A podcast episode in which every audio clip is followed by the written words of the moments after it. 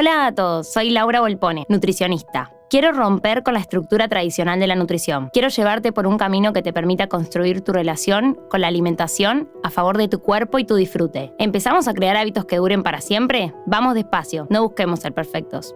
Esto es Nutrición sin medidas. Nutrición sin medidas, con Lau Volpone.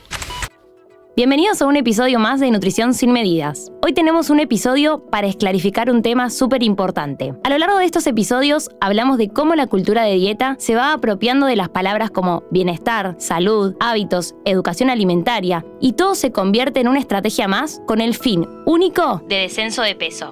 Y o oh casualidad, en la actualidad se están empezando a ver cuentas de Instagram y notas periodísticas que relacionan a la alimentación intuitiva con el descenso de peso.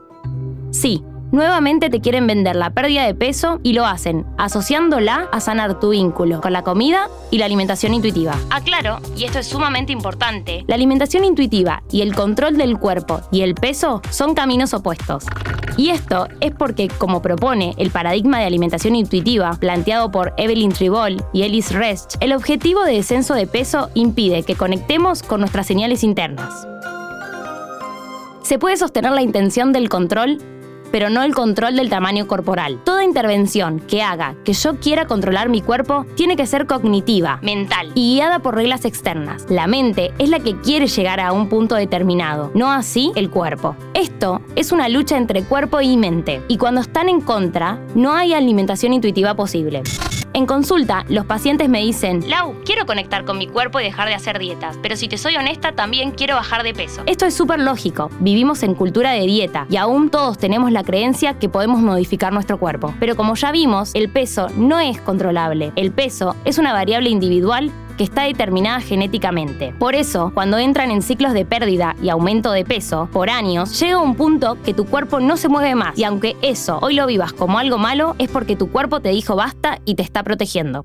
Sí, seguro conoces a alguien que bajó mucho de peso y lo sostuvo por muchos años. La bibliografía nos dice que solo del 3 al 5% de las personas que pueden mantener un descenso de peso en general coexisten con estructuras de pensamiento y neurobiología acorde a un desorden trastorno alimentario. Para sostener esto, tiene que haber una modificación de la mente, de la psiquis, de lo cultural y de lo social, de la vida de las personas para mantener ese cuerpo y tiene una gran consecuencia. Hasta cierto punto sí podemos modificar el cuerpo, pero el 50 al 70% es genética y ese sí, no se puede modificar. Podemos empezar el proceso de alimentación intuitiva teniendo el deseo del descenso de peso, pero en ese proceso se reconoce ese deseo y se trabaja de por qué está ahí y de dónde viene. Es importante aclarar que la gordofobia existe, y tener un cuerpo grande en esta cultura suele ser objeto de discriminación. Pero lo que está mal no es tu cuerpo, sino la discriminación. Les recomiendo escuchar el episodio de gordofobia y estigma de peso. El proceso de alimentación intuitiva te invita a desarmar creencias, a experimentar tu cuerpo y tu vida. La alimentación intuitiva es un modelo de alimentación que tiene como objetivo que vuelvas a reconectar con tus señales internas, es decir, que conectes con tu hambre, tu saciedad y tu satisfacción. Y trabaja en el reconocimiento y el rechazo por aquellos obstáculos que impiden que conozcas a tu cuerpo reglas alimentarias, foco en el peso, pensamientos rígidos en torno a la alimentación. Está basada en 10 principios que tienen el objetivo de guiarte hacia una relación más saludable con el cuerpo y con la comida. Perseguir la pérdida de peso intencionalmente impide que te alimentes intuitivamente. Esto no significa que sea imposible perder peso mientras se come intuitivamente. Sin embargo, la pérdida de peso no es el objetivo principal de la práctica. La alimentación intuitiva no tiene como objetivo el descenso de peso y todos los cuerpos pueden autorregularse. Sé que todo esto puede parecerte muy lejano, pero que estés escuchándome ya indica que estás empezando a hacer tu proceso de alimentación intuitiva, porque informarse y repensarse ya es parte de darnos la oportunidad de hacer algo distinto por y para nosotros.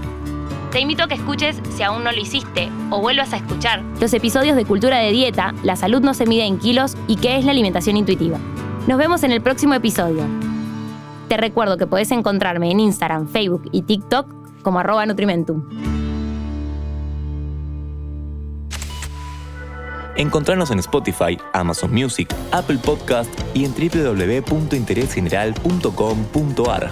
Interés General Podcast desde el 2020, el único podcast que te acompaña todos los días en tu rutina diaria.